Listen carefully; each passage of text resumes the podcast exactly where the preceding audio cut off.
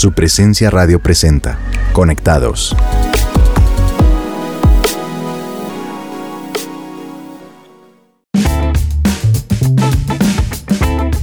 Hola a todos nuestros oyentes de Conectados aquí en su presencia radio. Bienvenidos a este capítulo de hoy con un tema que está muy, pero muy, muy, muy interesante y estoy seguro que los va a poner a pensar mucho. Me acompaña como siempre mi espectacular, hermosa y maravillosa esposa Lucía Aldana. Amor, bienvenida.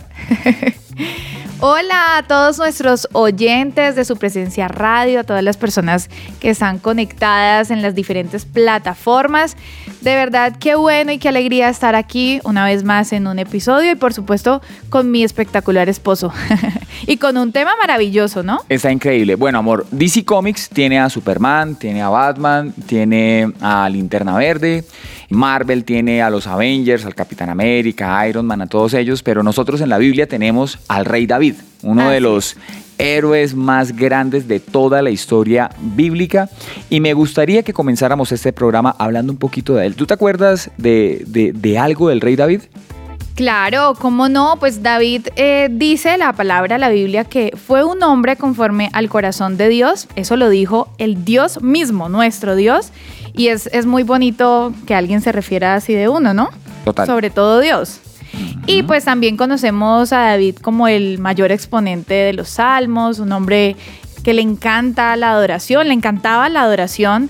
Eh, y lo más impresionante pues era la manera en la que se rendía ante Dios y le expresaba todo lo que sentía. Así es, amor. Incluso podemos encontrar en la Biblia diferentes salmos que, como tú lo decías, nos dejan conocer un poco a David nos dejan conocer algo de lo que él estaba sintiendo, de lo que estaba viviendo y lo que él le pedía a Dios. Por ejemplo, el Salmo 143 es una oración de súplica frente al peligro.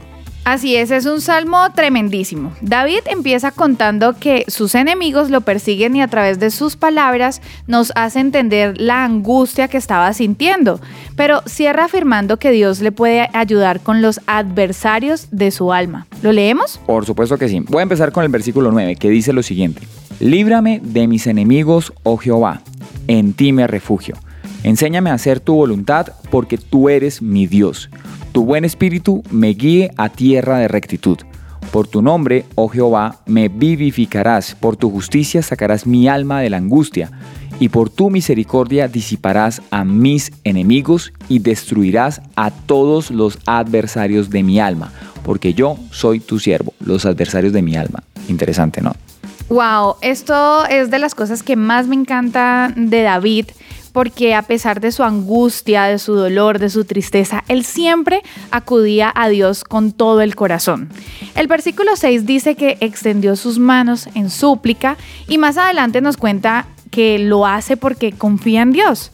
David tenía claro quién lo podía ayudar en medio del peligro. Bueno, eso que dices me, me, encanta, me parece muy interesante y es algo muy importante porque es vital que nosotros conozcamos a Dios, que conozcamos quién es Él, porque solo así vamos a saber que Él es el único que nos puede ayudar cuando nos enfrentamos contra nuestros enemigos, esos enemigos del alma de los que estábamos hablando hace un momento y que David experimentó en muchas ocasiones, porque es Dios quien nos hace victoriosos. Así es, así que pues hoy estamos listos para confiar en el Dios que todo lo puede y no dejaremos que los adversarios tomen el control, ¿no?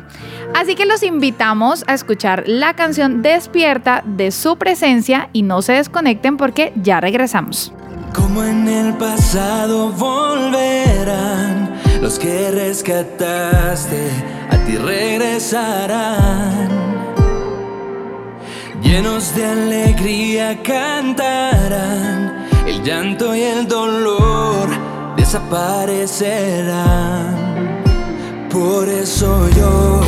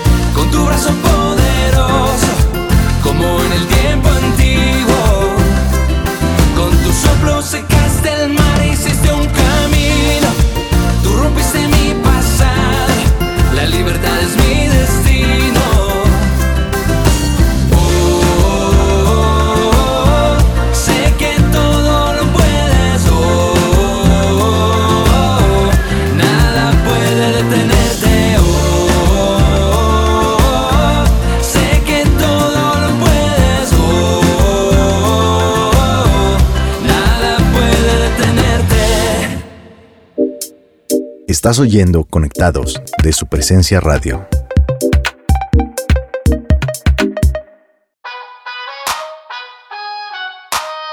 Y regresamos a nuestro programa de Conectados aquí en su presencia radio. Y creo que todos hemos vivido situaciones que, bueno, se salen por completo de nuestro control. No quisiéramos que nuestras vidas pasaran esas circunstancias difíciles, eh, pero que hay veces vemos que ni en nuestras fuerzas podemos lograr salir de ahí. ¿Te ha pasado, amor? Muchísimas veces, y es que resulta frustrante cuando no encontramos nada que hacer, sobre todo en esos momentos donde de pronto la prueba no es algo tan trascendental o tan complicado, puede ser algo del día a día, un estrés del día a día.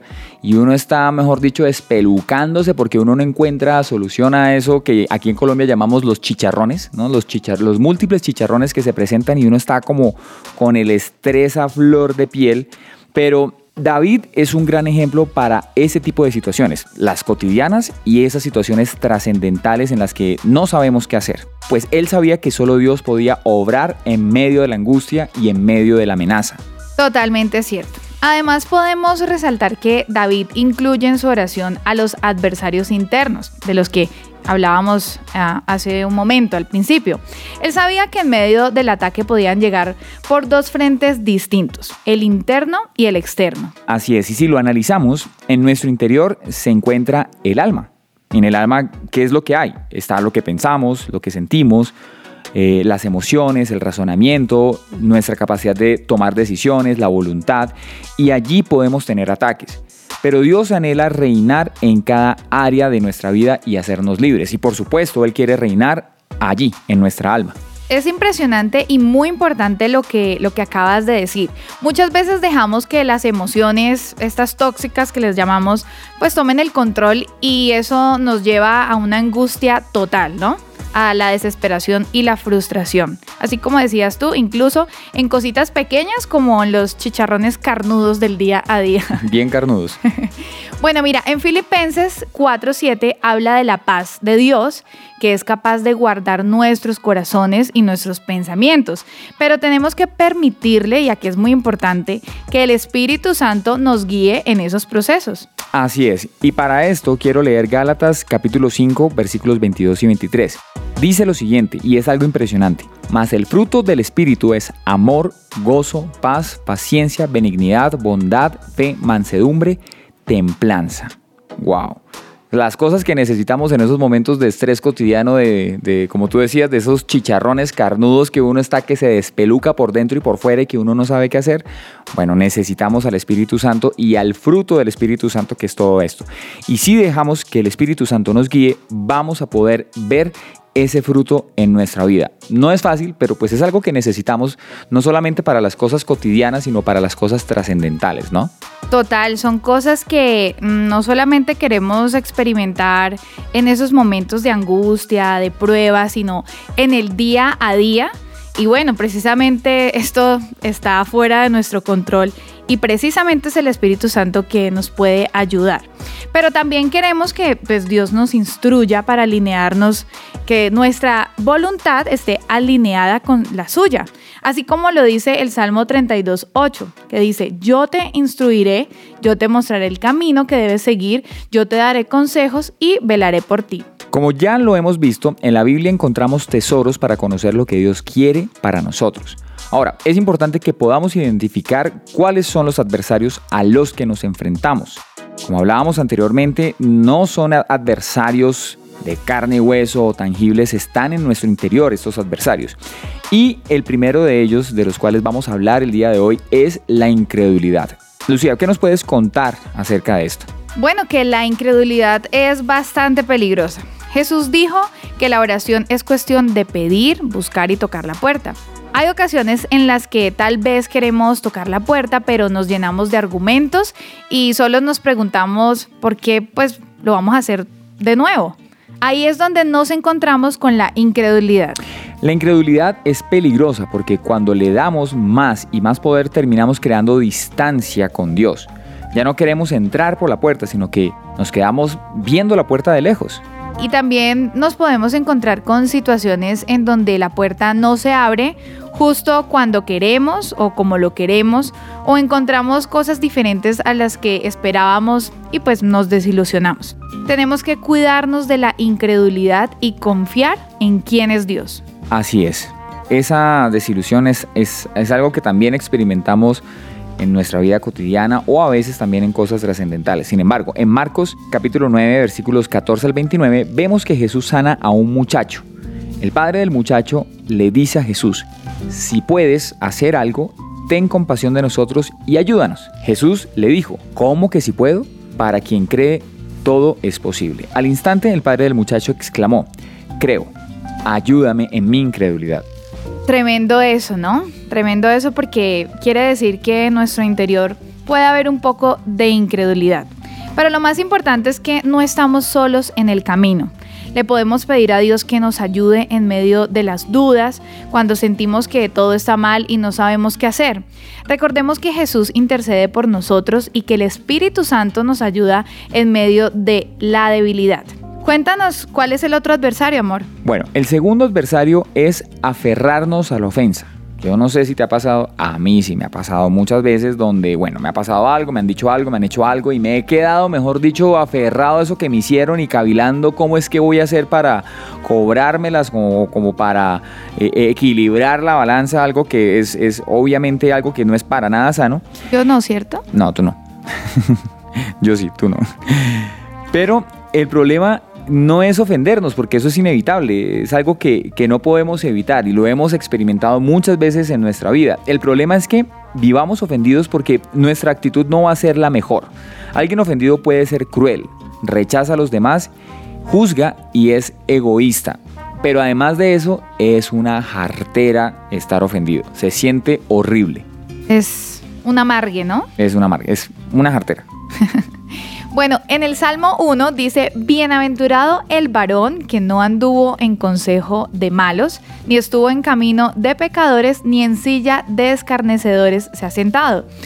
Eh, lo que tú decías, nos convertimos en escarnecedores al estar tan ofendidos que le hacemos daño a los demás. Así es, y es que a veces solo nos enfocamos en lo que nos hicieron y pensamos que tenemos que actuar en contra de la otra persona. Y ahí es donde comenzamos a sentarnos en, esa silla de escarnecedores de la que habla el Salmo 1. Comenzamos a pensar cómo buscar justicia, cómo hacer que, que, la situación se compense. Y realmente nos desgastamos dándole vueltas a eso sin darnos cuenta que esto nos está haciendo daño. Es, esta silla de escarnecedores es como una especie de muro que nos protege, pero es algo que también endurece el corazón. Podemos tomar la posición de quedarnos sentados y no olvidar la ofensa, pero eso no es para nada bueno. Claro, total, es el lugar en donde nos protegemos y tenemos el derecho de juzgar y señalar y mejor dicho porque nos ofendieron, ¿no? Aunque esa no es la mejor manera de hacerlo. En Efesios 4:32 dice, por el contrario, sean amables unos con otros, sean de buen corazón y perdónense unos a otros, tal como Dios los ha perdonado a ustedes por medio de Cristo.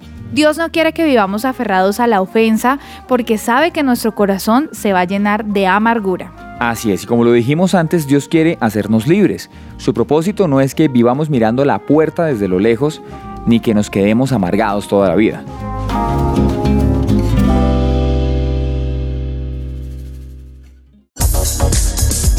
Frente al espejo, con Alice Gaviria.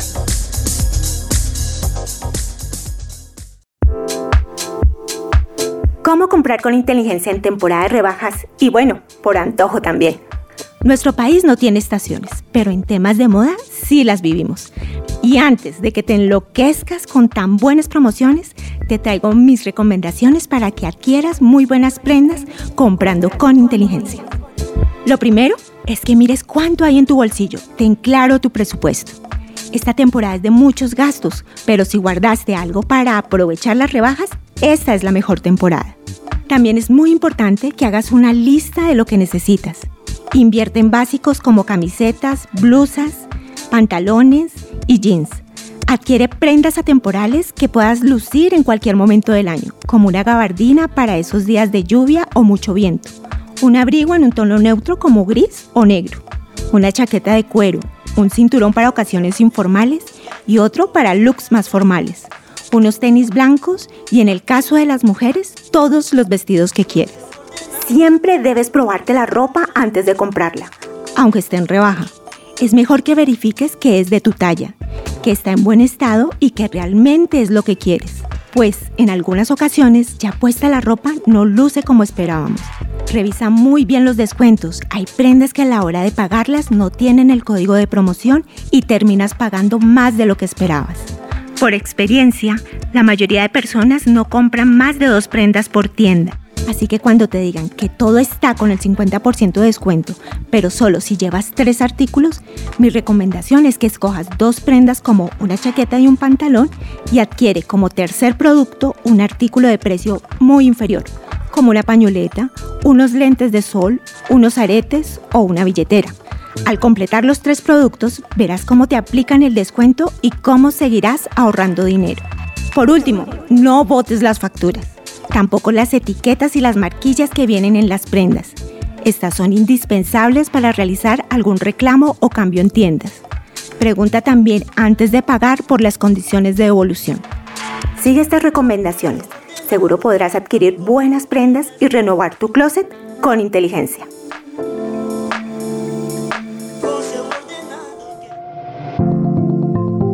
Seguimos en Conectados.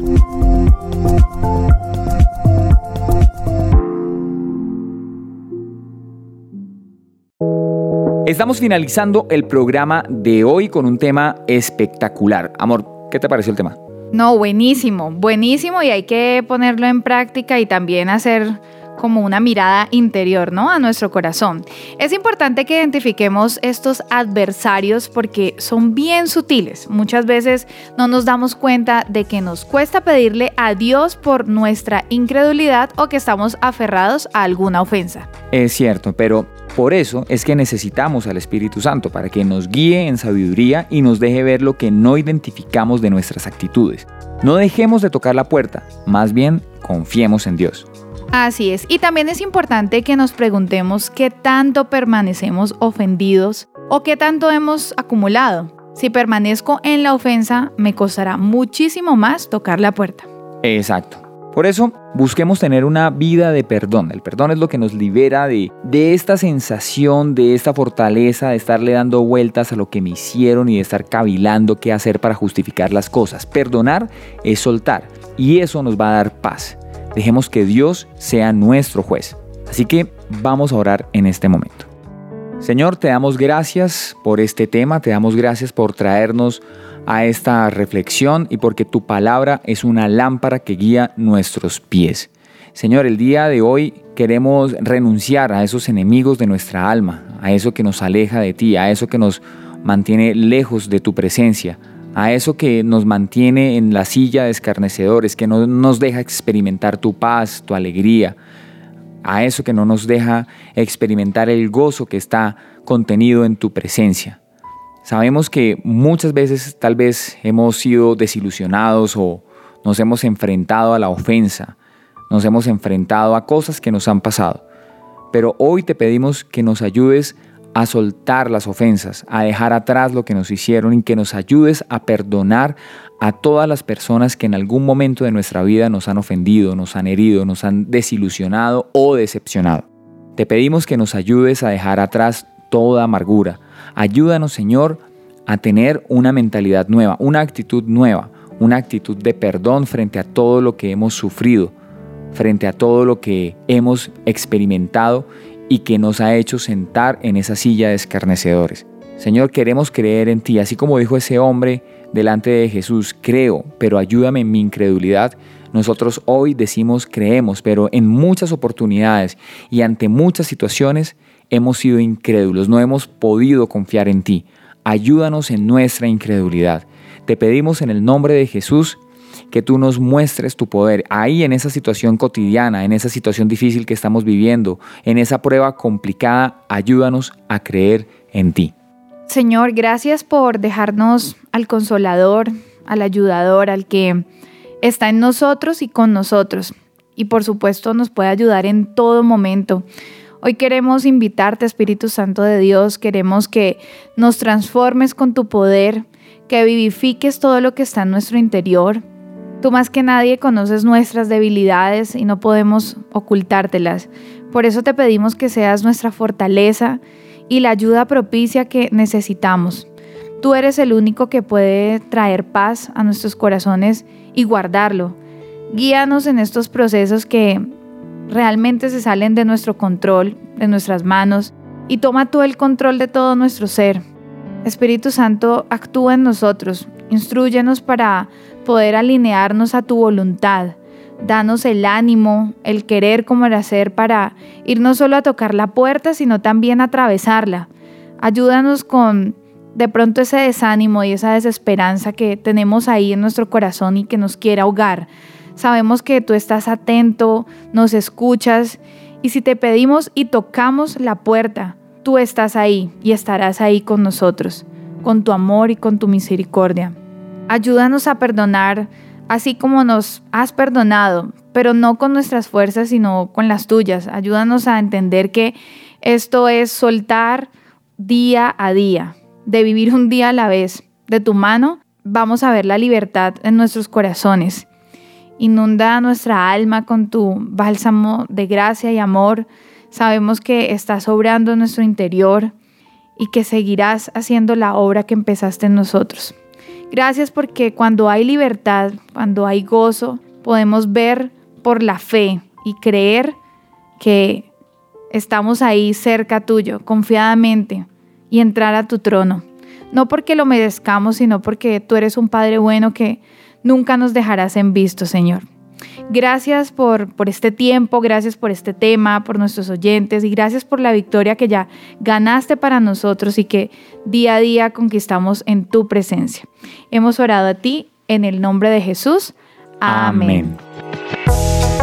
Recuerda que si quieres ser parte de un grupo de conexión aquí en nuestra iglesia en lugar de su presencia, puedes comunicarte al 746-0202. No olvides la nueva marcación a fijo en Colombia o por la página web www.supresencia.com en la pestaña de Conéctate. Allí encontrarás más información. Y si te gustó nuestro programa Conectados de su presencia radio y quieres repetir este programa, compartirlo con alguien más o quieres subir los programas anteriores, puedes escucharnos en tu plataforma digital favorita. Gracias, por, escucharnos.